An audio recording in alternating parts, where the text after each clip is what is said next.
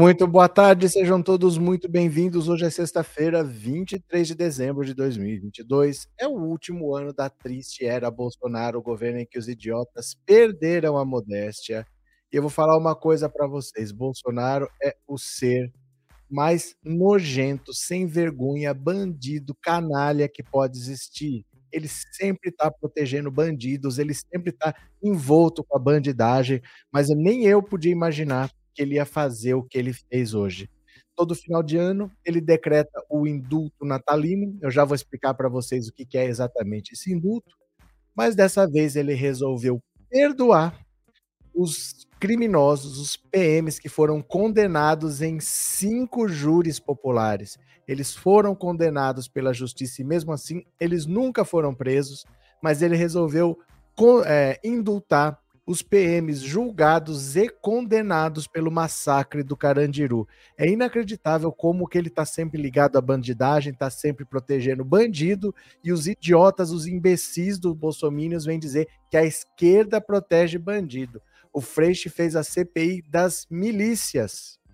Prendeu mais de 300 milicianos. E as pessoas falam que ele protege bandido. E o Bolsonaro, que toda hora está dando perdão para um condenado pela justiça, Agora, quando...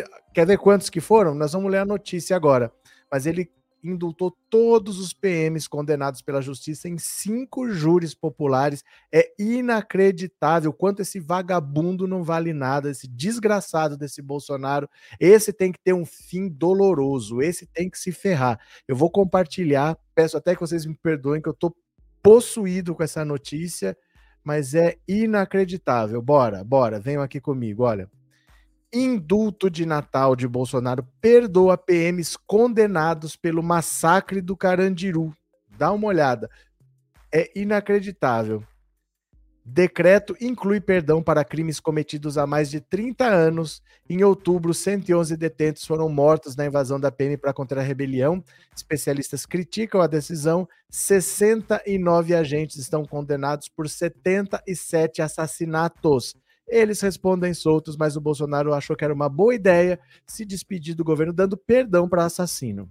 Olha, o decreto do último indulto de Natal do presidente Jair Bolsonaro, publicado nessa sexta no Diário Oficial, perdoa as penas e extingue condenações dos policiais militares culpados na justiça pelo caso conhecido como Massacre do Carandiru. Em 2 de outubro de 92, 111 presos foram mortos durante a invasão da Polícia Militar para conter rebelião no pavilhão 9 da Casa de Detenção de São Paulo. Segundo o decreto presidencial do indulto desse ano, estarão perdoados agentes de força de segurança que foram acusados por crimes cometidos há mais de 30 anos, fez 30 anos este ano. Este ano, 92, 2022. Mesmo que eles não tenham sido condenados em definitivo na última instância. É exatamente o caso deles. Eles ainda cumprem a pena soltos, porque eles foram condenados, mas a decisão ainda não transitou em julgado. Então, ele fez um indulto especificamente para perdoar os PMs condenados por assassinato no massacre do Carandiru. Os PMs condenados pelo massacre se encaixam exatamente nesse perfil. O caso completou três décadas em 2022. Busca-se conceder indulto, ademais, aos agentes públicos que integram ou integravam, à época do fato, os órgãos de segurança pública de que trata o artigo 144 da Constituição e que, no exercício da sua função ou em decorrência dela, tenham sido condenados, ainda que provisoriamente, por fato praticado há mais de 30 anos contados da data da publicação deste decreto e não considerado hediondo no momento de sua prática, informa trecho do decreto feito por Bolsonaro que beneficia os policiais militares culpados pela morte dos presos do Carandiru. O G1 ouviu um procurador de justiça, o promotor do caso e o representante de uma ONG de direitos humanos que disseram que esse indulto é inconstitucional, porque esse tipo de decreto tem de ser coletivo e não direcionado a um grupo de um caso específico, podendo desse modo ser questionado. Aí é que está o problema, pela, pela Procuradoria-Geral de Justiça, ainda bem que não é a PGR, é a Procuradoria-Geral de Justiça, por exemplo, e vir a ser revogado nas instâncias superiores da Justiça, como o STF. Os especialistas que criticaram a decisão presidencial disseram ainda que o decreto do indulto não pode ser aplicado automaticamente, dependendo de uma autorização judicial para ser validado. Olha, apesar disso, a defesa dos agentes da Polícia Militar que foram condenados informou que entrará nesta sexta-feira com um pedido no Tribunal de Justiça para que o órgão encerre o processo criminal contra seus clientes por causa do indulto de Bolsonaro nós vamos interpor o pedido de trancamento da ação ainda hoje junto ao Tribunal de Justiça em razão do indulto, até porque a partir de agora eles passam a sofrer constrangimento ilegal com o trâmite da ação, disse o advogado Eliezer Pereira Martins. E na hipótese de o TJ não declarar extinta a ação, nós vamos então pedir que declarem a extinção da punibilidade no dia 31 de janeiro. O advogado havia dito em outras ocasiões que preferia se referir ao caso como contenção do Carandiru, em vez de massacre. Os soldados pegaram em armas para cumprir as ordens superiores. Eu atribuo a condenação deles nos cinco júris a uma estratégia do Ministério Público. Gente, tadinho. Eles foram condenados por uma estratégia do Ministério Público de responsabilizar quem estava na ação sem nenhuma individualização de condutas, poupando quem ordenou a ação falou o advogado numa das ocasiões. Olha, depois a gente continua lendo porque a matéria é longa. É, vamos entender o seguinte: a polícia tem que conter uma rebelião, obviamente sim. Mas se você olhar na história, os casos em que teve rebelião e que mais presos foram mortos na história do mundo de todos os tempos, atrás do Carandiru, tem um outro massacre nos Estados Unidos lá que não tem nem 60 mortos. Ele é de longe o maior massacre da história, porque eles não entraram para conter uma rebelião, eles entraram para eliminar pessoas específicas. Então eles sabiam onde que eles tinham que entrar. Às vezes numa cela tinha 20 pessoas e eles fuzilavam uma pessoa específica.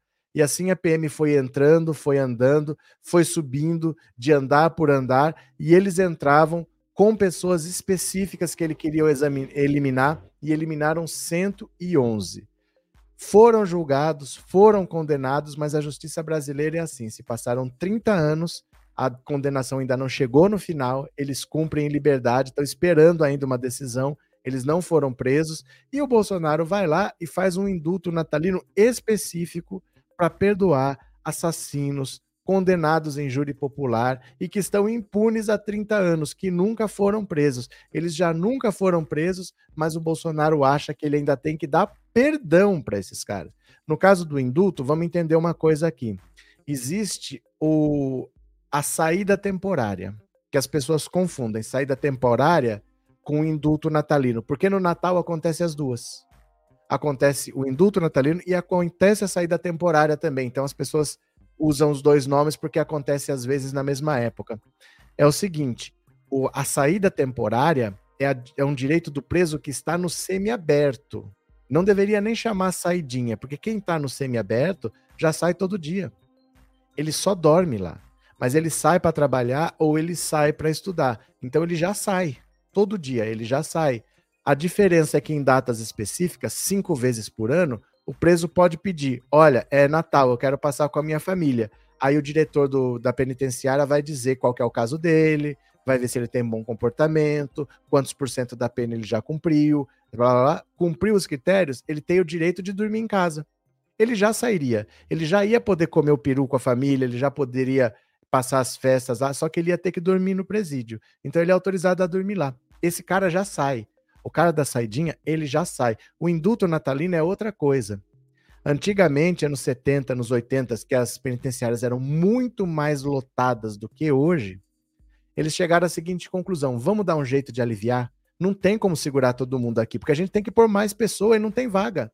Então eles pensaram: eu não posso deixar um criminoso é perigoso solto porque não tem vaga e deixar um cara preso por um crime mais leve. Então chegava no fim do ano, você perdoava apenas de alguns casos em que o crime foi cometido sem violência, que o cara já tem bom comportamento, já cumpriu uma boa parte da pena, fala, ó, você já não é mais perigoso, você pode sair, seu crime é leve. E aí abrir a vaga para colocar um cara mais perigoso lá. É para isso que foi inventado o indulto. Esses caras que o Bolsonaro está indultando, eles nunca foram nem presos. Não tem por que eles serem indultados, porque é uma questão da quantidade de vagas que tinha. É para isso que foi criado o indulto. É para tirar de lá pessoas que cometeram crimes mais leves para colocar no lugar delas pessoas que cometeram crimes mais pesados. Essa é a ideia do indulto. E o Bolsonaro está tirando da condenação pessoas que sequer chegaram a ser presas depois de 30 anos. Ele resolveu perdoar essas pessoas aí, né? Deixa eu pegar aqui, Encarnação, obrigado pelo super sticker e obrigado por ser membro do canal, viu? Bolsonaro é uma pessoa que protege bandidos sempre que ele pode. Ele é miliciano, ele é ligado a grupos perigosos. Ele era ligado ao Adriano da Nóbrega, ele defendeu o Adriano da Nóbrega em Brasília. Adriano da Nóbrega era um matador de aluguel, era o chefe do escritório do crime. Para quem nunca viu, eu mostro aqui. Tempos e bages, tempos e bages. Olha aqui o Bolsonaro defendendo Adriano da Nóbrega em Brasília condenado por crime hediondo a 19 anos e meio de prisão. Vai Bolsonaro defender o bandido condenado, dá uma olhada. Presidente, pela primeira vez eu, eu compareci integralmente a um tribunal de júri na segunda-feira próxima passada. Estava sendo julgado um tenente da Polícia Militar de nome Adriano. A acusação era que numa, numa incursão, numa favela, teria sido, teria sido executado um elemento que, apesar de envolvimento com narcotráfico, a imprensa deu conotação que ele era apenas um simples flanelinha. E todas as testemunhas de acusação, seis no total, todos tinham envolvimento com o tráfico, todos, o que é muito comum. E ele era o décimo militar a ser julgado. Cinco haviam sido condenados e quatro absolvidos. E o que é, o que é curioso, deputado Betão, você, você, você é do Rio de Janeiro, é que o militar que havia apertado o gatilho e matou realmente aquele elemento, ele foi absolvido. E o tenente, comandando, que era o comandante da operação, foi condenado a 19 anos e 6 meses de prisão, inclusive enquadrado como crime hediondo. Então, olha só, esse é o deputado Jair Bolsonaro em 2005, defendendo o Adriano da Nóbrega, condenado por assassinato a 19 anos e meio de prisão ele estava preso, o Bolsonaro mandou dar uma medalha para ele, ele não pôde receber a medalha porque ele estava preso. Aí o Flávio Bolsonaro foi dentro da cela entregar a medalha Tiradentes para ele, porque ele não tinha condição de sair para receber. O Flávio pegou a medalha, que é a condecoração mais alta da Assembleia Legislativa do Rio, e entregou para ele dentro da cela. Bandido condenado. Bolsonaro foi defender em Brasília. O milicianismo é isso. Você tem pessoas que eliminam outras pessoas.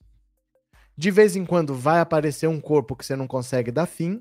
O caso explode, vira notícia. Eu preciso de um político que me proteja. Bolsonaro é especialista em proteger bandido. A esposa e a mãe do Adriano da Nóbrega eram funcionárias fantasmas no gabinete do Flávio Bolsonaro nunca trabalharam, sequer tiveram o crachá funcional emitido, nunca pisaram na Assembleia Legislativa, mas eram contratadas lá, dinheiro público abastecendo as milícias. É inacreditável que as pessoas olham para um cidadão desse e falam: melhor presidente que a história desse país. Bandido, sem vergonha, canalha, vagabundo esse cara, né?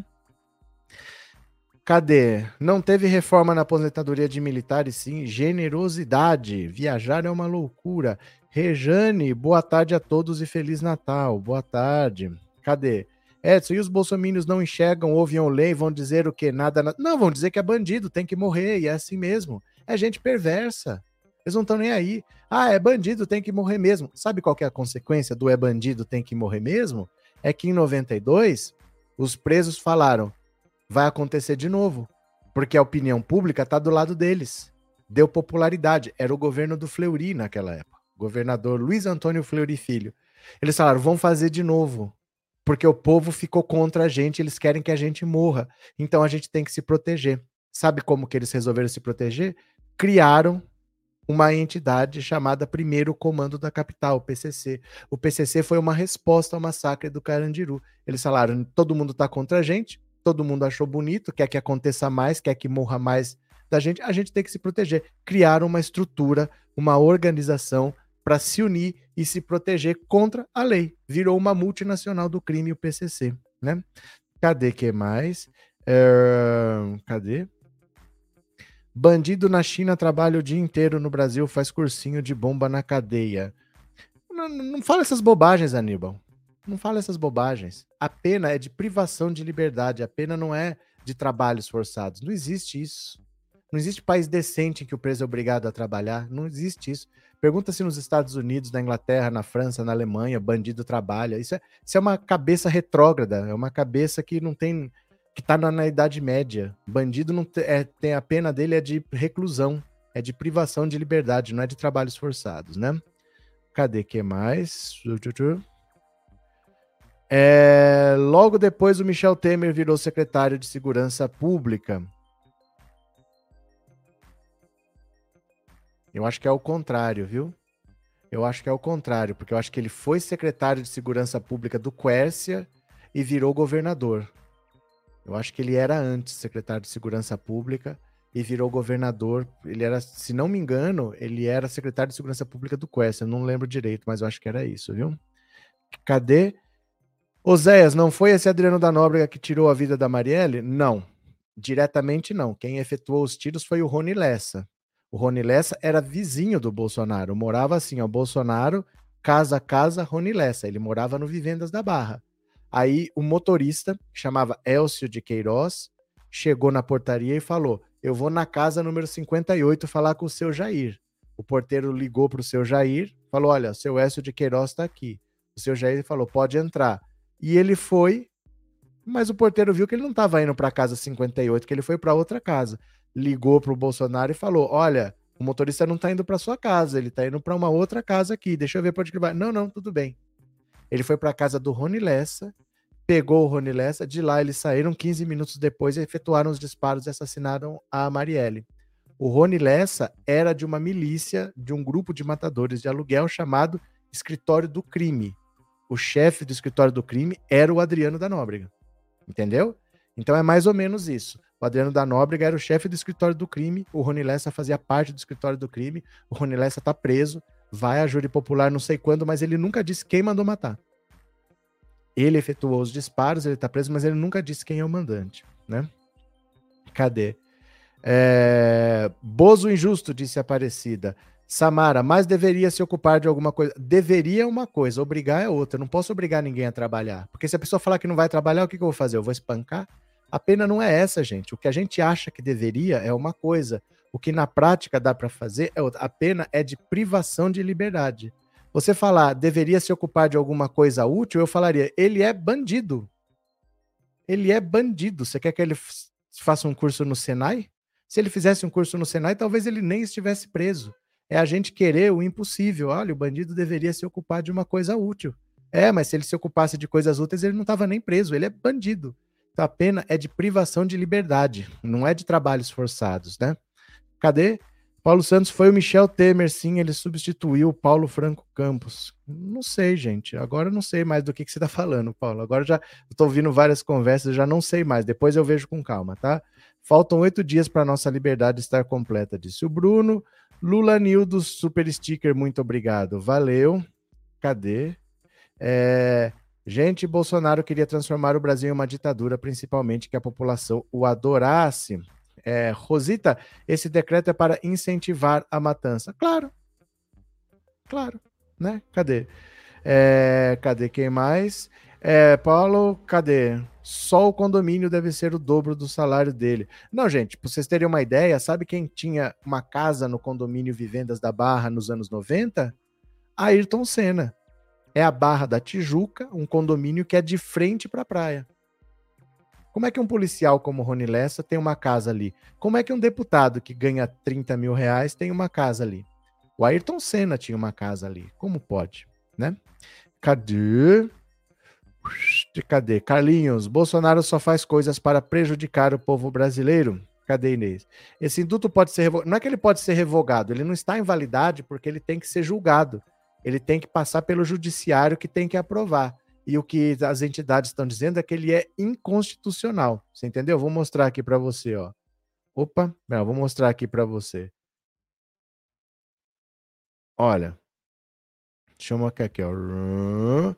O G1 ouviu o procurador de justiça, o promotor do caso e representantes de uma ONG de direitos humanos que disseram que esse indulto é inconstitucional, porque esse tipo de decreto tem que ser coletivo e não direcionado a um grupo de um caso específico, podendo desse modo ser questionado pela Procuradoria-Geral de Justiça, por exemplo, e vir a ser revogado nas instâncias superiores da Justiça, como o STF. Os especialistas criticaram a decisão é, presidencial disseram ainda que o decreto de indulto não pode ser aplicado automaticamente, dependendo de uma autorização judicial para ser validada.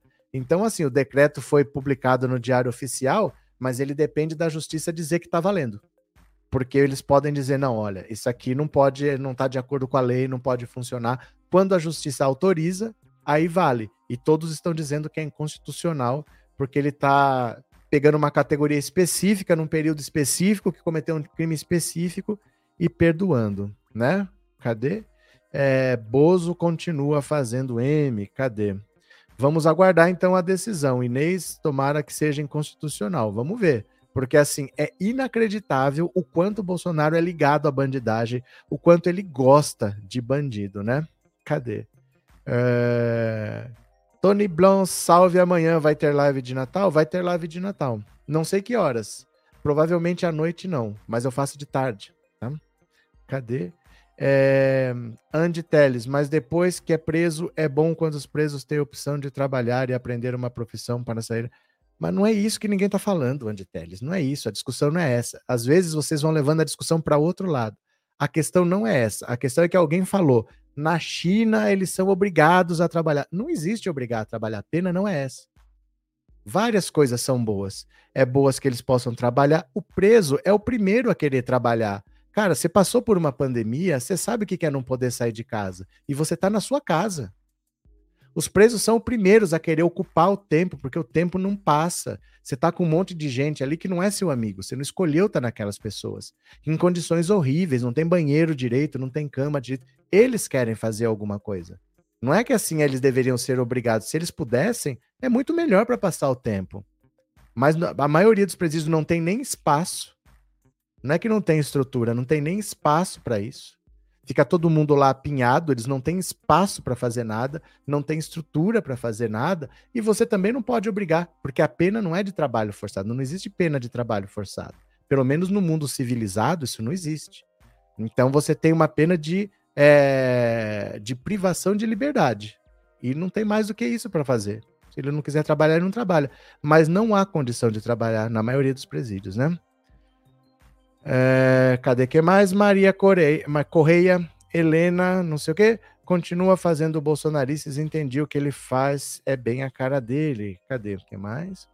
É, Bolsonaro foi aposentado com laudo psiquiátrico.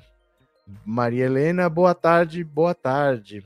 Ó, eu vou parando por aqui, viu? A ideia era fazer uma live curta. Eu estou indignado do quanto esse vagabundo canalha sem vergonha consegue ter maldade nesse coração. Eu gostaria que esse cara tivesse um final muito triste. Eu não falo isso para ninguém, eu não falo isso para ninguém, mas ele tem prazer no sofrimento alheio. Se ele vê um assassino ali, ele vê o que, que ele pode fazer pelo cara. Se ele vê uma pessoa passando fome aqui, ele pisa no pescoço. Ele é esse tipo de pessoa. Eu tô revoltado e não vou nem falar muito, não. Viu? Eu vou parando por aqui, tá? Então, assim, 19 horas a gente volta. Eu conto com vocês, tá bom? Beijinhos, até daqui a pouco e eu já fui. Até já, meu povo. Tchau.